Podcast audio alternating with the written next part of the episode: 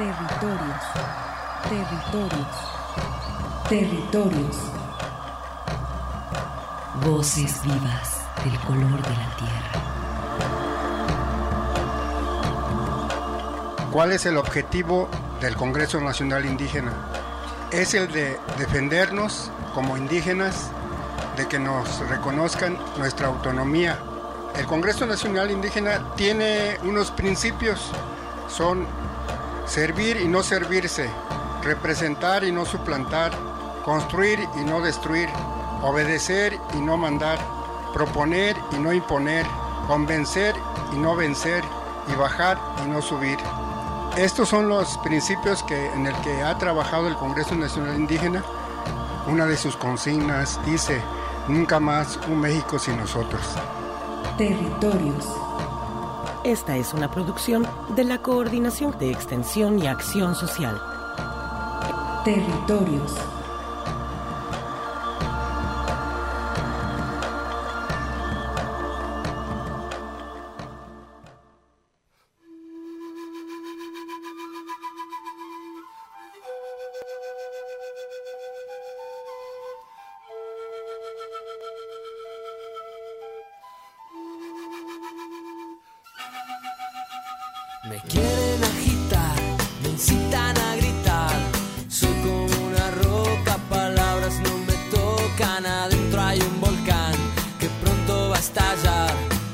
Yo quiero estar tranquilo.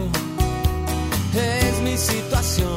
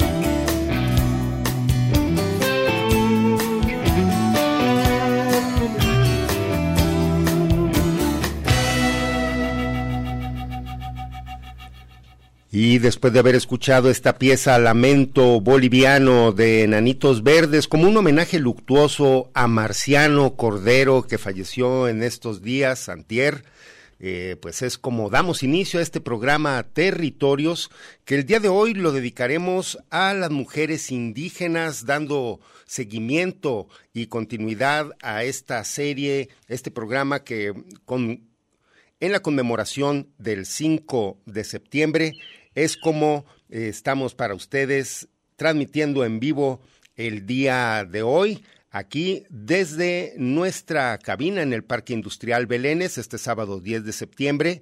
Saludamos a quien nos escucha a través de Radio Universidad de Guadalajara en nuestras estaciones hermanas, especialmente allá en Lagos de Moreno, al pueblo chichimeca de Buena Vista, Moya y San Juan Bautista de La Laguna, al público de Radio Chapingo, que retransmite esta emisión allá desde Texcoco para el Estado y la Ciudad de México, y también a Estéreo Paraíso, que nos retransmite en vivo allá en Los Reyes, Michoacán. Agradecemos eh, el apoyo a quien nos hace el favor de estar en el equipo técnico. En el control operativo, nuestro compañero Samuel Lomelí y Eduardo Nava, que por ahí anda también.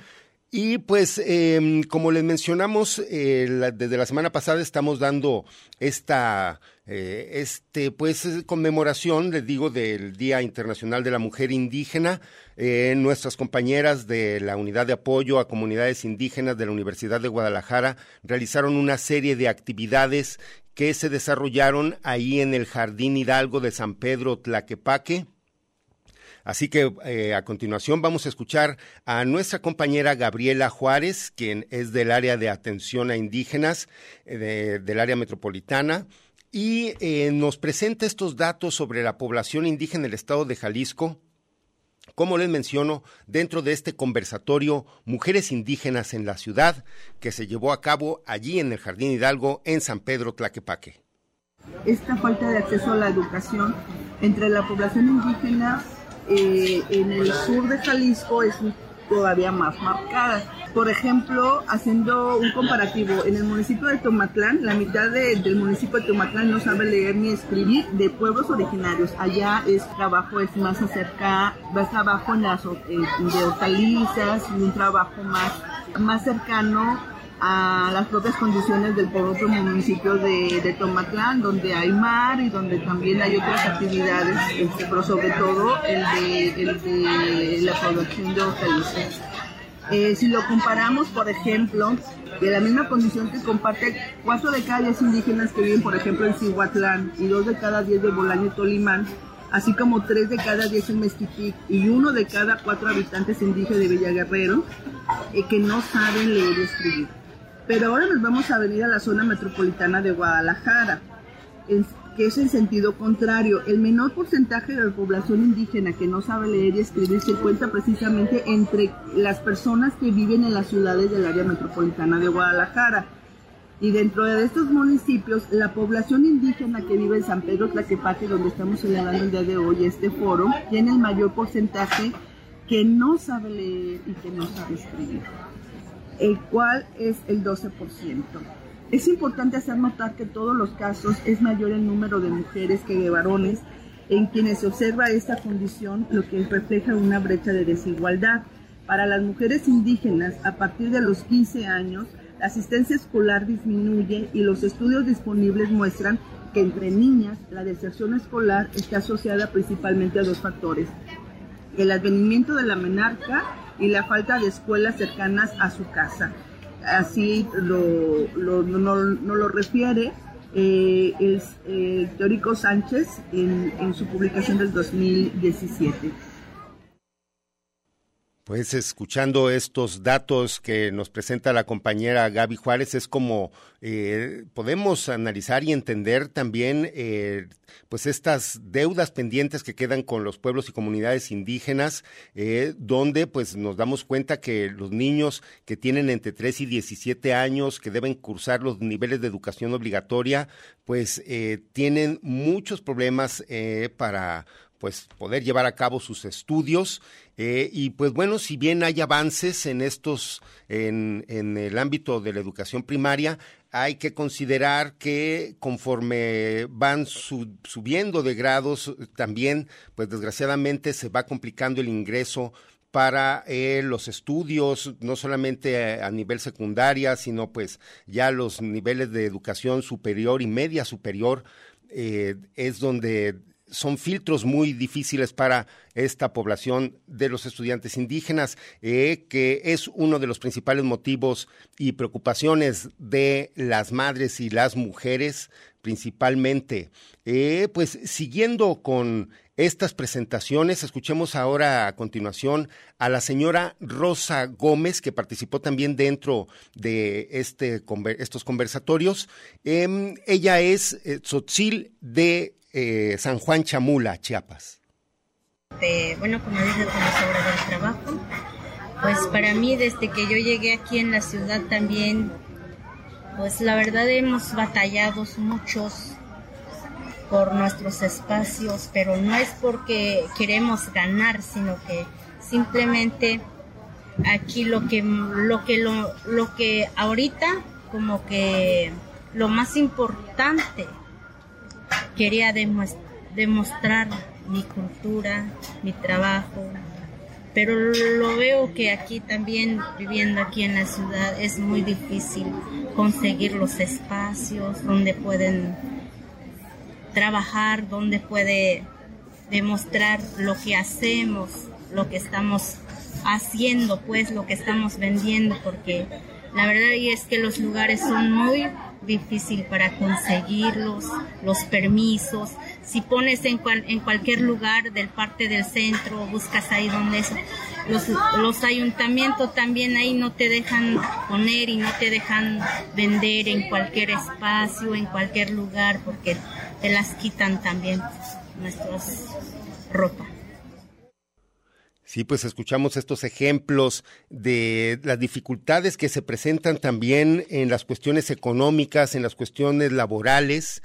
Eh, pues vemos, eh, desgraciadamente, eh, creo que todos los habitantes de esta ciudad hemos visto en algún momento a nuestros compañeros indígenas, pues sí, que enfrentan estos problemas al estar ofreciendo sus productos y mercancías pues en la vía pública. Vamos a seguir escuchando a continuación ahora a la señora Celestina González Ortega.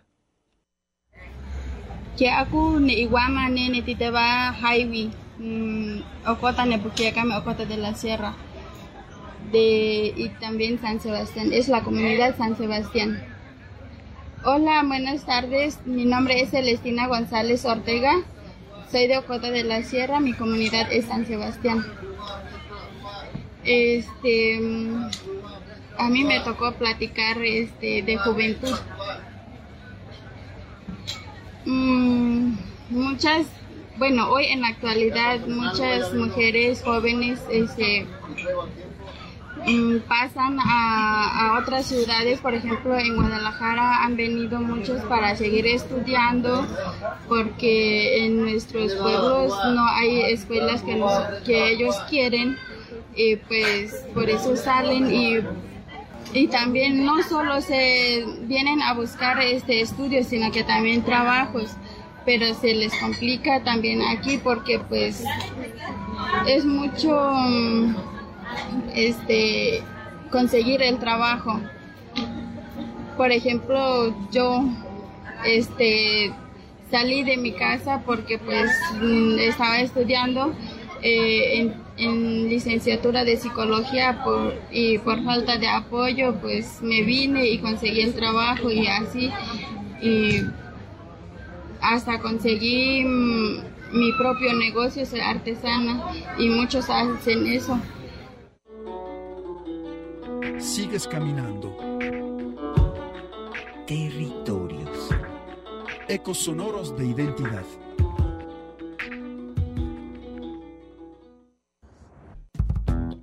Territorios. Un espacio para la comunicación sin fronteras.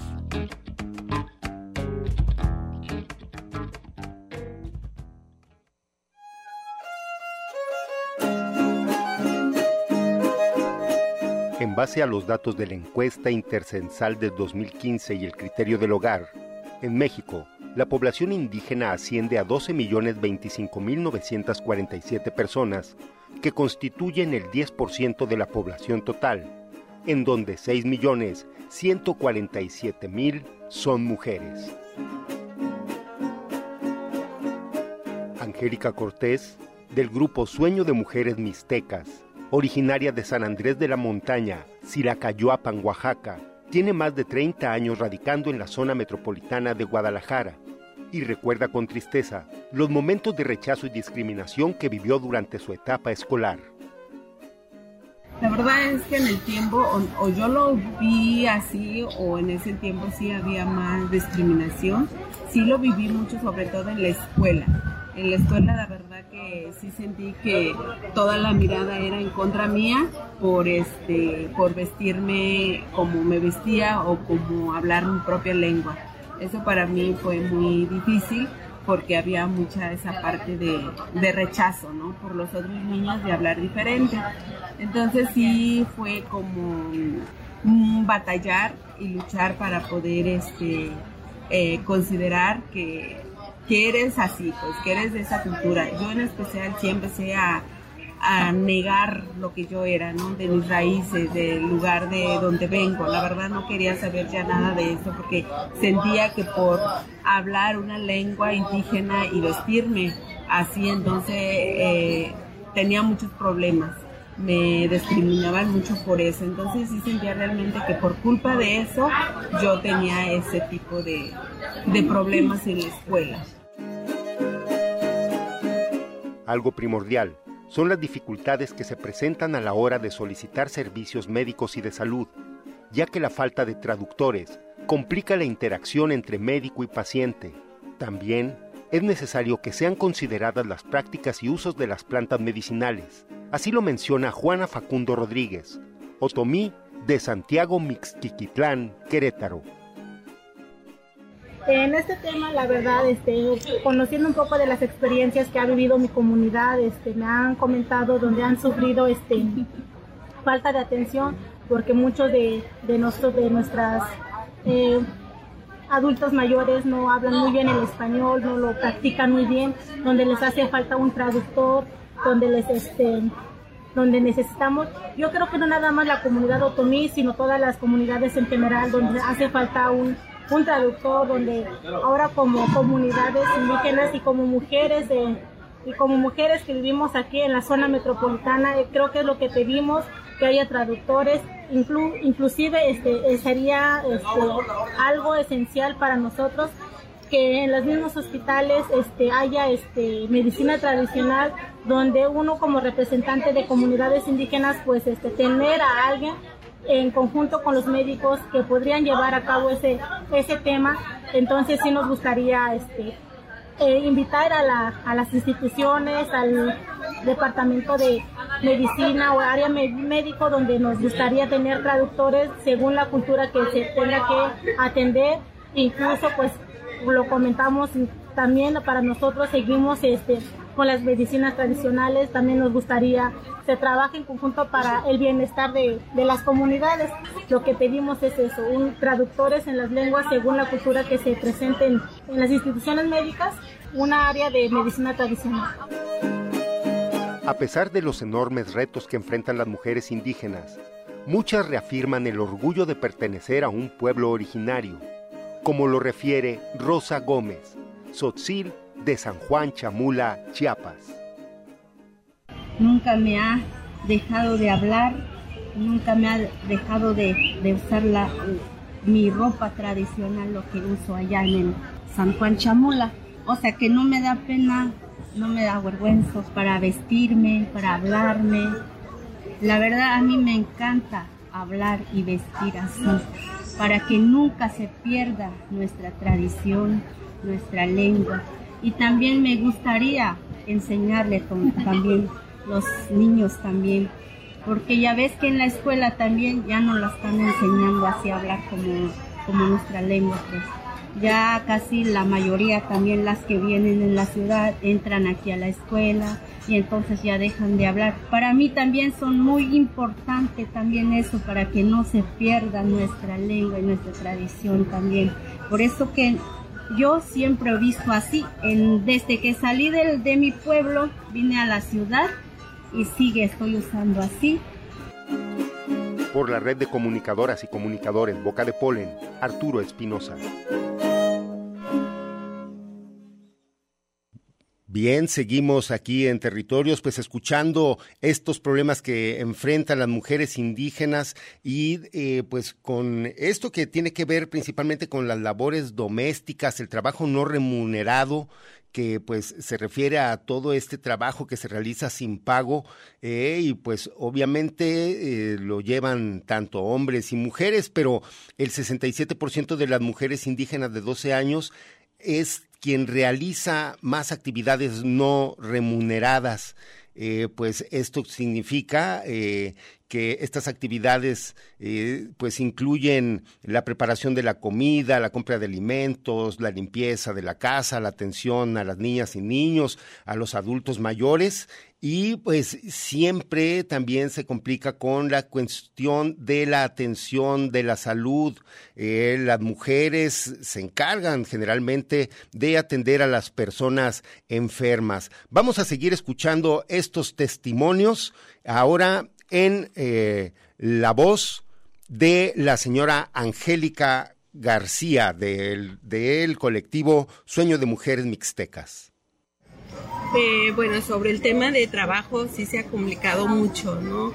Sobre todo porque a veces venimos de, de las comunidades, no traemos identificaciones o no tenemos acta de nacimiento o no tenemos quien nos dé una carta de recomendación, por ejemplo, para trabajar en alguna fábrica, en la casa o algún lugar este, que pudiéramos desarrollar nuestro trabajo. Se ha complicado mucho por esa parte o simplemente porque no les entendemos muy bien también en la forma de, de hablar o al nombres de algunas cosas. Se ha complicado mucho esa parte con nosotros para poder trabajar. Y como decía Rosa, la compañera también, en lo que es artesanía también, esa parte es más difícil que, que, te dejan poner o que te den un espacio donde tú puedas trabajar tranquilamente sin que te molesten o que te den una, un, un lugar para que tú puedas hacer tus actividades culturales o que tengas tranquilidad con tu familia y trabajando con tus artesanías. Todo eso se ha complicado un poquito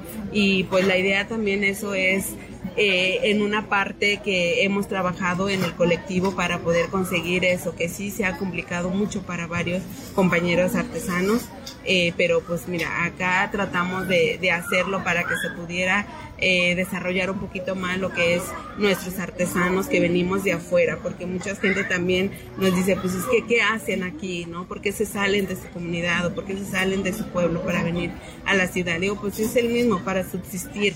Allá no tenemos trabajo y bueno, sabemos hacer algunas cosas que se puedan poner o que se puedan decorar en su casa y es lo que tratamos de, de vender acá en la ciudad o trabajar en la ciudad y eso pues se complica mucho. Bien, seguimos en territorios, pues escuchando estos testimonios eh, de la señora Angélica García. Eh, vemos pues estas dificultades que enfrentan al trabajar. A continuación escuchemos ahora a la señora Juana Facundo Rodríguez.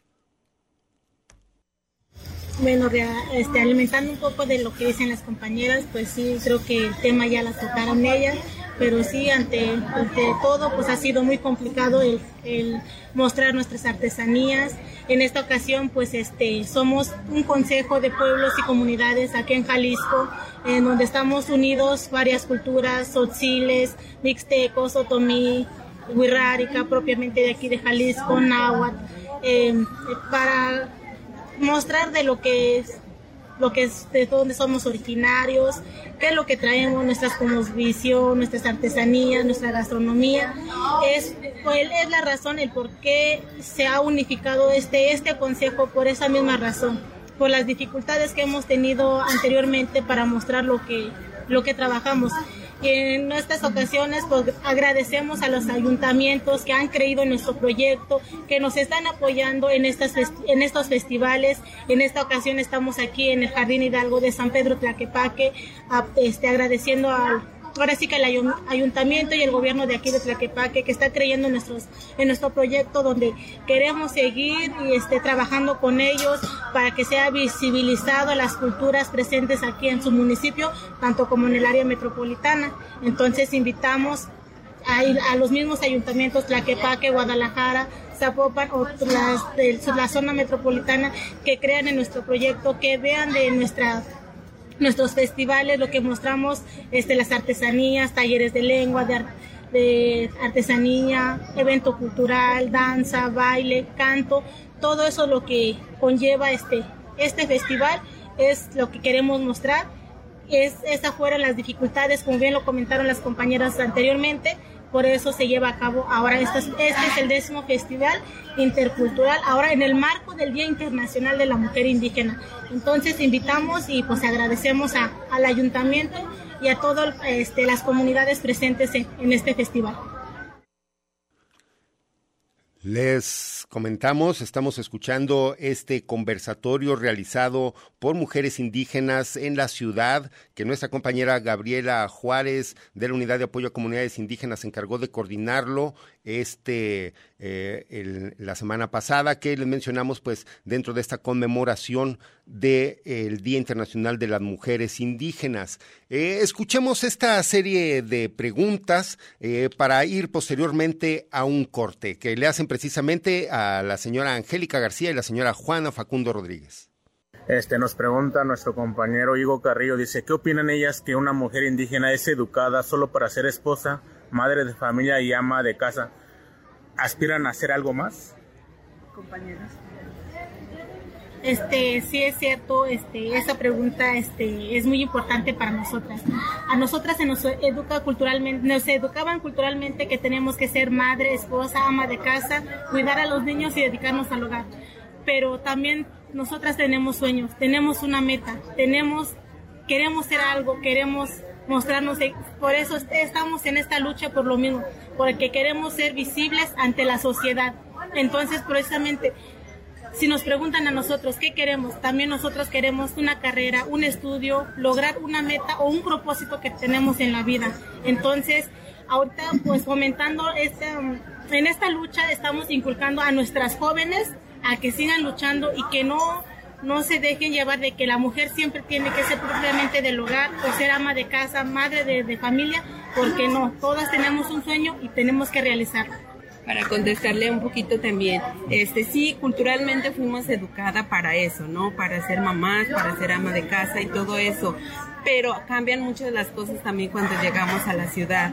Todas las mujeres que creo que ya estamos radicando aquí tenemos sueños, tenemos aspiraciones. Muchos de nuestros hijos, de nuestros sobrinos ya están estudiando, quieren algo más aparte de ser eso se complementa como para una mujer y se realiza para que realice sus sueños. Tenemos muchas cosas también que hacer. Una muestra es que nosotros somos los grupos que estamos en este colectivo donde estamos luchando por un sueño. Quizá nosotros para estudiar, otros para trabajar, otros para hacer artesanía, pero la idea, mira, aquí tenemos el colectivo, ya llevamos aquí siete años aquí trabajando y la mayoría pues somos mujeres también con este colectivo, entonces yo creo que sí, tenemos varios sueños que también queremos cumplir.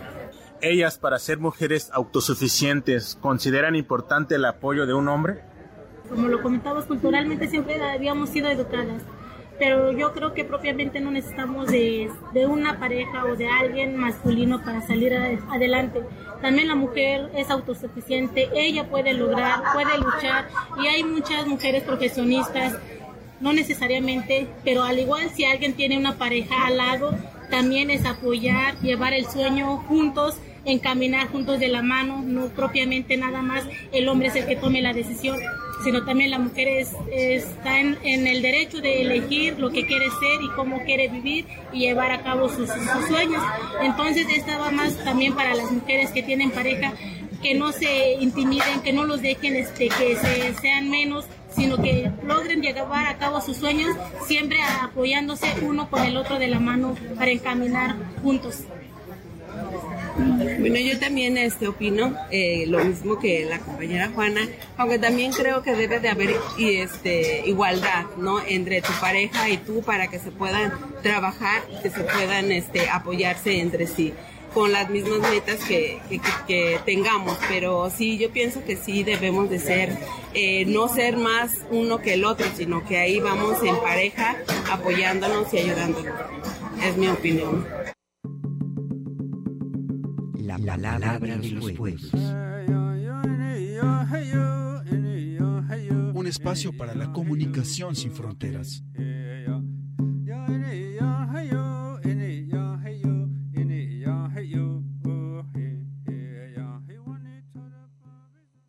Lum kinaltik, kuchel, tukeltayel, tebatzil viniketik, tiyakuk yichik, yichel tamuk, tebay hachemitel.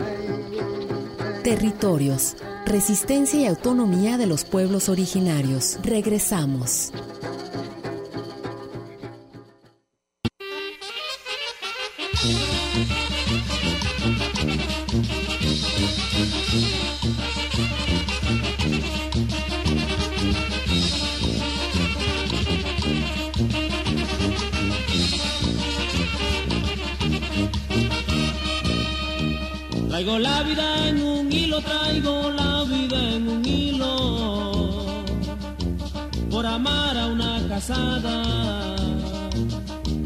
Ya lo supo su marido, pero no me ha dicho nada. No sé si lo hará de miedo o me la tendrá guardada. Arrincónamela para arriba, arrincónamela para abajo, arrincónamela para arriba, arrincónamela para abajo, arrincónamela vida mía, arrincónamela sin trabajo, arrincónamela vida mía, arrincónamela sin trabajo.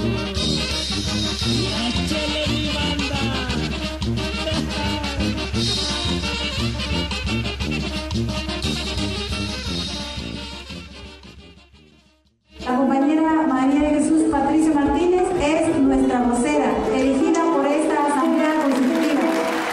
No te pierdas el documental La Vocera, una película de Luciana Kaplan, viernes 23 de septiembre, Auditorio Salvador Allende, 18 horas, Centro Universitario de Ciencias Sociales y Humanidades, La Normal.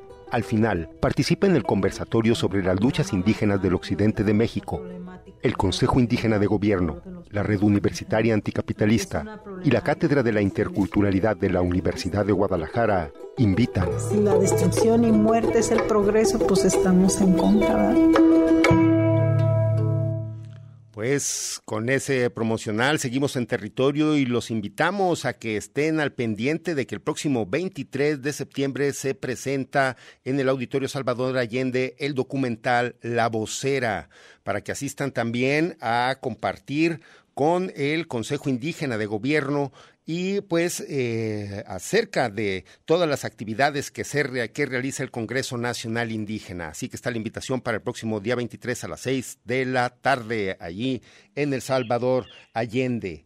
Pues eh, estamos eh, en este programa eh, donde estamos escuchando testimonios de mujeres indígenas, eh, nuestra compañera que en este momento se encuentra en la localidad de Cusalapa, eh, nuestra compañera licenciada en Servicio Social, Xochitl Macedo, están realizando unas actividades con las mujeres de... Mm, de allá de esta localidad, como les menciono, en Cusalapa. Vamos a escuchar este mensaje que nos acaban de enviar eh, vía eh, redes sociales.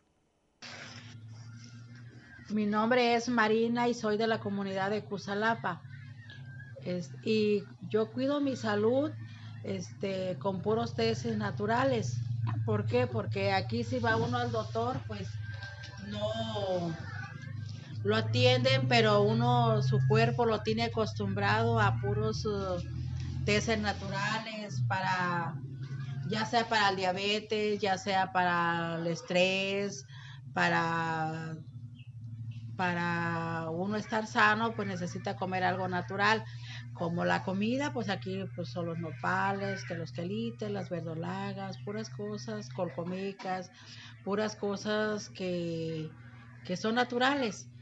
Uno así cuida su salud, ¿por qué? Porque si va uno al centro de salud, puras pastillas, y hay veces que el cuerpo de uno pues no, no está uno acostumbrado a las cosas naturales, a las cosas con químico.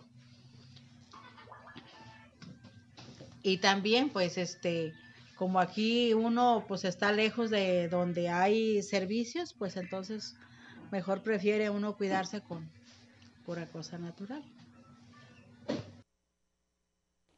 Bien, pues escuchamos ese testimonio de las mujeres indígenas de la localidad de Cusalapa, que les menciono, nuestras compañeras de la unidad de apoyo se encuentran por allá realizando actividades pues con las mujeres. Eh, pues mencionamos todas estas actividades dentro del marco del Día de la Mujer Indígena que se celebró el pasado 5 de septiembre. A continuación vamos a escuchar esta pieza de eh, cómo se deben de cuidar también a los siete días de nacido el baño para los bebés que nos mandan nuestros compañeros de Radio Tzinaca.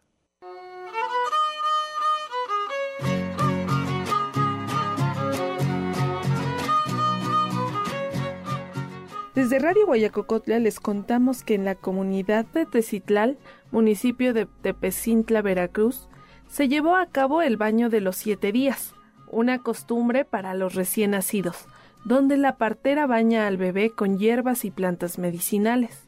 María Tomasa, partera de 80 años, quien lleva 40 años haciendo este trabajo, dice que el baño se hace para quitar el fuego del recién nacido y para pedir por su buena salud. El baño se hace siete días después de 15 días de haber nacido el bebé.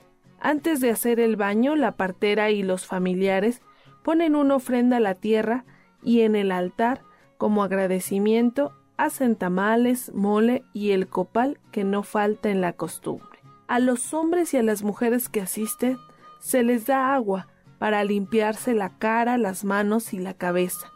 El agua es bendecida por la partera y está preparada con hierbas como nopales, carrizos, flores y algunas veces agua bendita.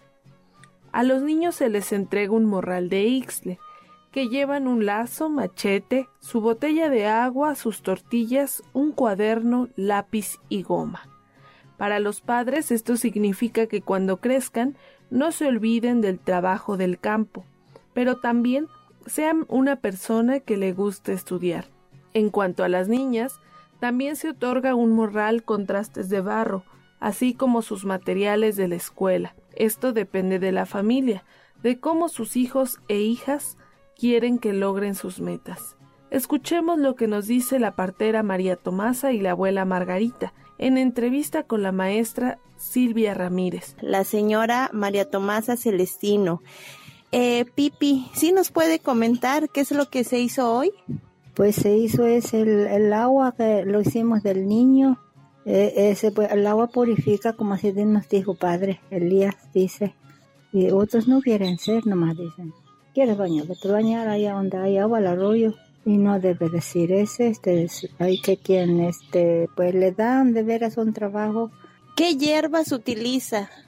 Este lleva magdalena y este carrizo y nopal y plátano y flores. Temprano a las seis o las cinco. Nunca se hace tarde porque ya todo agarran agua, todos ya están despiertos y otros todos están durmiendo, tú te aprovechas, agarras el agua. Ya lo voy, ya todo lo preparo, ya voy a traer mi copalero y mi vela y entonces ya lo voy a traer este el bebé, ya viene con su tizoncito, viene agarrando y lo metemos en el agua en mitad de esa cubeta. Y luego de ahí, este, ya lo van a, lo van a llevar allá a su mamá, lo van a cambiar. No se ha cambiado, ya lo van a cambiar porque ya se metió en, en el cubeta, lo metemos en el agua.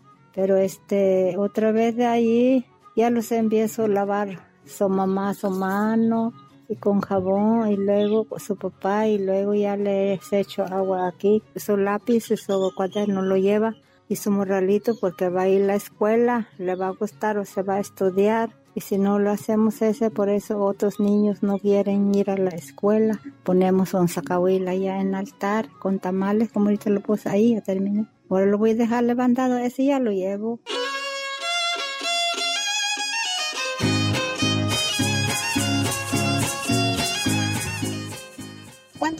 Tiene? 71. ¿Cuál fue la comida que prepararon? ¿Qué, qué prepararon? Este, hicimos tamales de frijol y comida, adobo de pollo y adobo de puerco. Sí, lo que hicieron para la ofrenda, porque también este...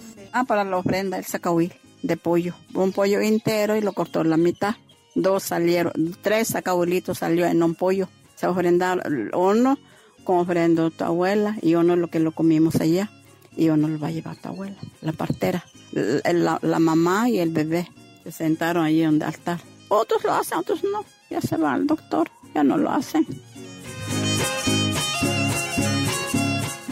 El baño de los siete días es un ritual que se convierte en una fiesta grande para la comunidad porque se celebra la llegada de un ser. El baño con hierba se hace para pedir por la buena salud del recién nacido, pero también para apagar el fuego del bebé porque su cuerpo aún está caliente. Esta es una costumbre que se heredó de los abuelos y las abuelas. Esta es una colaboración de Radio Guaya, La Voz Campesina, desde la Sierra Norte de Veracruz. Sí, pues escuchando este trabajo que nos enviaron los compañeros de La Voz Campesina hasta Guayacocotla, en Veracruz. Este baño de los siete días son pues estas recomendaciones eh, que tienen que ver, como le hemos mencionado, el cuidado que realizan las mujeres por sus familias, la atención que tienen y esta eh, pues esta herencia que se ha transmitido de generación en generación, el uso de las plantas. Eh, vamos a escuchar a continuación también de otra radio ya de allá del, del sureste de México, del sur. Esto es desde el poblado de Nashinandá hasta eh, en, esto es en, es Mazatlán de las Flores, esto es en Oaxaca. Vamos a escuchar esto que nos enviaron también en relación con las plantas medicinales. Tendan una shinanda, shitibaseño juro, canto de sensontles, atucuandate subajú. Desde la Radio Nandia compartimos con ustedes los saberes de Nashinanda. Hoy presentamos las plantas medicinales, remedios para los bebés.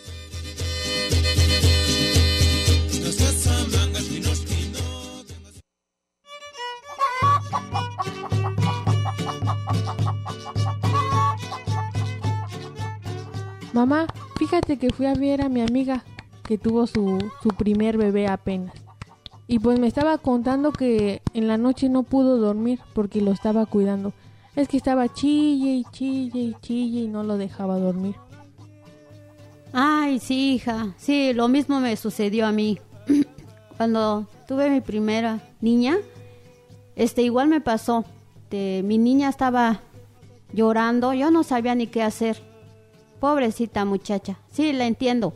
Pero yo fui a, al médico, llevé a mi niña y resulta que el médico me dijo que no le podía dar nada porque era una niña muy pequeña, que no se le podía dar ningún medicamento.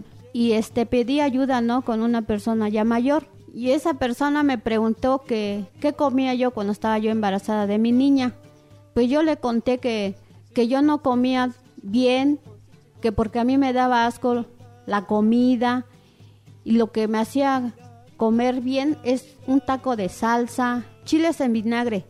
Y luego me dijo la señora, ay, dice, con razón, tu bebé está así. Pues mira, lo que tienes que hacer es este darle un, un té de manzanilla y hierbabuena. Darle dos gotas de aceite de olivo y darle unos masajes en el estómago. Pues fue lo que hice yo y es lo que tú le puedes decir a tu amiga. Por la mañana se dio cuenta que tenía así como unos granitos, como sarpullidos que le salieron a su bebé. ¿Tú qué me recomiendas? Ay, este, y lo del salpullido que le salió, pues que lo bañe diario, porque un bebé se debe de bañar diariamente, porque hay personas que al tercer día lo baña. No, eso no.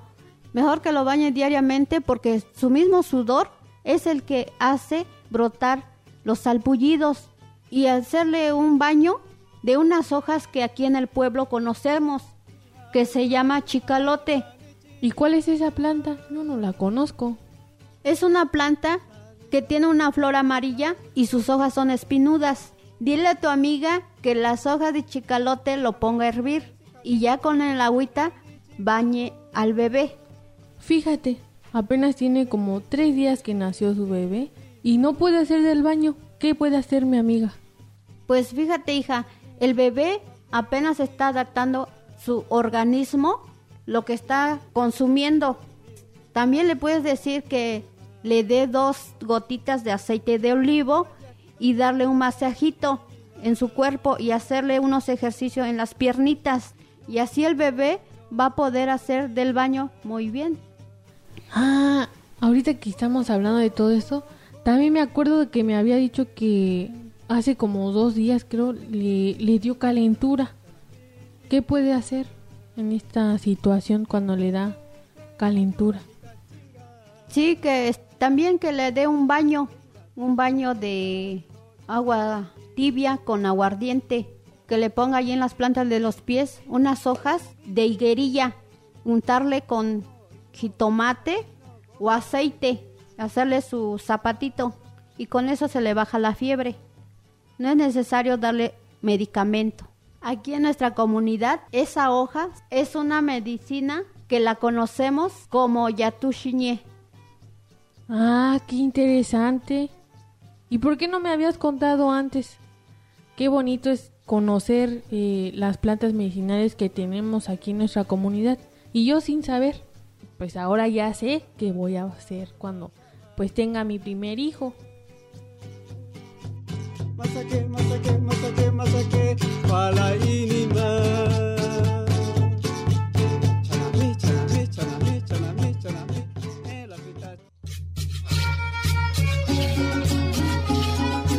una colaboración de Radio Nandía 107.9 FM para Canto de Sensontles, las 400 voces de la diversidad. Sí, pues escuchando este material que comparten los compañeros de Radio Nandía allá en Mazatlán, Villa de Flores, eh, mencionamos que esta semana también hubo una importante noticia que tiene que ver con el logro, la victoria que obtienen las mujeres comuneras de la comunidad de Santa María Candelaria y Santa Lucía Macaltepec, esto en Oaxaca, como les menciono, al ser reconocidas ante el Registro Agrario Nacional, esto es que ya recibieron sus constancias de comuneras en el Padrón Agrario Nacional. Así que pues eh, a pesar de que ha sido un proceso muy largo, ya que desde el 2018 les fue negado este derecho, hoy lo consiguen. Eh, vamos a escuchar esta entrevista que realizó nuestro compañero Iván Fernández eh, con Berenice Rodríguez eh, que realizó pues esta entrevista realizada por el colectivo Semillero de las Comuneras de Oaxaca que logran esta victoria. 39 mujeres chontales de las comunidades de Santa María Candelaria y Santa Lucía Mecaltepec en Oaxaca recibieron sus constancias de comuneras en el padrón agrario del Registro Agrario Nacional. Esta solicitud es la tercera que realizan las mujeres chontales. En 2018, el RAN negó el registro positivo de la comunidad de Santa Lucía Mecaltepec, resolución que fue confirmada en 2019 ante un recurso de revisión interpuesto por las mujeres. En 2018 y 2019 también se negó el registro positivo del acta de asamblea de la comunidad de Santa María Candelaria, bajo el argumento de que las solicitantes debían acreditar el acceso a la tierra comunal con un certificado de derechos parcelarios y no con las constancias de posesión. Tres años después, por fin lograron las constancias como comuneras ante el Registro Agrario Nacional. La palabra es de la compañera Berenice Rodríguez en una entrevista compartida por los compañeros del equipo semillero de Oaxaca. Pues la verdad eh, fue muy difícil el proceso, ¿por qué? Porque tenemos este como les he comentado que en varios años viviendo aquí, este, la verdad hemos metido los papeles y nos han rechazado y este volvieron otra vez y y, tampoco nos han rechazado y volvimos a intentarlo ahora no este, las mujeres y, y pues este logramos logramos ese ese este ese, ese reconocimiento pero fue muy muy muy difícil. Por ejemplo este nosotros pues ahora ahora que ya ganamos ya tenemos ese derecho las mujeres ya les dan cargos en este con los comisariados ya ya tienen cargos ahí este los hombres, las mujeres lo ven muy muy bien pues porque antes pues existía el machismo y este es de raros que una mujer esté en una asamblea, que tenga voz y voto y ahora pues ahora las mujeres ya lo vemos diferente a como antes y los hombres igual ya lo ven diferente, ya nos apoyan, ya nos toman en cuenta, nos piden nuestro voto, todo todo y es muy diferente pues. Pues este, pues yo les hago una invitación a todas aquellas mujeres que que participen, que peleen por su derecho. Pues a nosotros nos costó mucho, pues, porque existía el machismo y ahora ya no, pues ya es diferente, nos toman en cuenta. Aquellas mujeres que, que se levanten, que, que peleen, este, unidas por su derecho, por su voz y voto. Que no tengan miedo a los cargos, sí, da, da miedo, da temor, porque pues nunca hemos estado así frente a, al público o con, junto a este este licenciados abogados sí sí sí da miedo pues pero pues vamos aprendiendo y este aquellas mujeres que, que se animen levántense para que peleen su derecho por ser comuneras y para que luchen por sus tierras por sus por sus manantiales por el bosque para luchar por nuestros hijos por nuestros nietos este levántense compañeras no tengan miedo levántense para que ustedes este, puedan este, tener esa oportunidad de, de tener un cargo, de, de, este, de ejercer un derecho, porque es un, derecho ser este tener este derecho a nuestras tierras. Este compañeros apoyen a sus esposas para que ellas este no se sientan menos, que, que puedan pues luchar por por lo que ellas quieran. Cabe mencionar que existe el reconocimiento ante la ley agraria para que las compañeras tengan la posesión de la tierra. Sin embargo, en el registro agrario nacional este derecho les es constantemente negado. Yo soy Iván Fernández para la red de comunicadoras y comunicadores Boca de Polen. Eh, pues ahí está este trabajo que les invito también a consultar esta página de Boca de Polen donde pues se publican información de distintos tipos. Pueden ustedes seguirla así, bocadepolen.org. Pues eh, nos damos cuenta en este programa, estuvimos pues dimensionando estas desigualdades eh, y las necesidades específicas que tienen las mujeres, pues tratando de pues aquí promulgando la igualdad de géneros, eh, lo que significa pues que hombres y mujeres tengamos las mismas oportunidades, las mismas responsabilidades y pues las mismas oportunidades para desarrollarse. Em, pues tenemos eh, que mencionar que aquí pues en México hay esa deuda que existe con los pueblos originarios y principalmente pues con las mujeres. Eh, creo que es muy importante también esta nota que acabamos de escuchar, donde pues se empodera a las mujeres con esa eh, facultad que tendrán de eh, poder ser propietarias de sus propios territorios, de su propio terreno, cosa que pues es muy loable para estas localidades. Así que pues felicitamos todo este esfuerzo que están realizando allá en Oaxaca las compañeras comuneras que lograron pues que sean reconocidas y, e integradas a este padrón agrario nacional. Sé que esto es una de las cuestiones que también pugnan las mujeres aquí en el estado de Jalisco, así que pues eh, esperemos que estos ejemplos sirvan para eh, pues mitigar y mediar, como les menciono, esas deudas que existen contra los pueblos originarios, esas deudas pendientes con los pueblos originarios. Agradecemos también al público que se está poniendo en contacto acá con nosotros. Próximamente les pasaremos, vamos a tener ya un número eh, para que se comuniquen con nosotros a través del WhatsApp. Agradezco mucho a Alberto González, a nuestro compañero eh, también Sebastián Cecillón, que nos están siguiendo aquí de esta emisora. Muchas gracias. Y pues eh, los invitamos a que, como mencionan ustedes, como les menciono, perdón, los invitamos a que sigan estas páginas de Boca de Polen. Eh, los invitamos también a que descarguen nuestros programas en el podcast de Radio Universidad de Guadalajara. Con esto, prácticamente siendo ya las 12.58 con 50 segundos, es como nos vamos a despedir agradeciendo al público su amable atención. Lo dejamos aquí en Radio Universidad de Guadalajara. Territorios, territorios, territorios. Voces vivas del color de la tierra. El Congreso Nacional Indígena tiene unos principios, son servir y no servirse, representar y no suplantar, construir y no destruir, obedecer y no mandar, proponer y no imponer, convencer y no vencer, y bajar y no subir. Una de sus consignas dice, nunca más un México sin nosotros. Los esperamos nuevamente el próximo sábado a las 12 del día.